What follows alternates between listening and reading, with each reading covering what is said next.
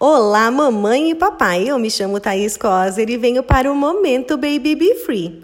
A associação para o sono pode acontecer de diversas maneiras, seja através do banho, da chupeta, da amamentação, fazer o bebê dormir no colo ou levá-lo a andar de carro.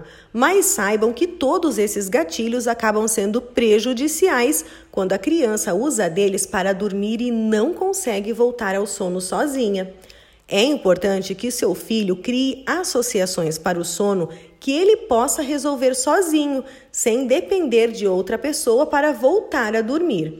Sou da opinião que devemos definitivamente mimar e consolar os nossos bebês tanto quanto eles precisem, mas se não dermos outras associações de sono independentes, eles vão sempre precisar de nós para adormecer ajudando seu bebê a desenvolver associações de sono positivas e independentes, você vai se presentear e vai presenteá-lo com a satisfação de um sono tranquilo. E quais são as associações positivas do sono?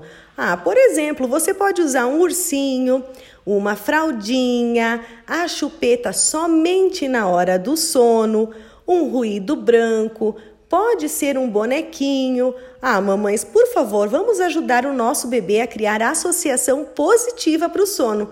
E aproveite e compartilhe essa informação para todas as mamães e papais do seu convívio. Ah, e claro, aproveita para nos seguir nas redes sociais babybefree.oficial. Um beijo!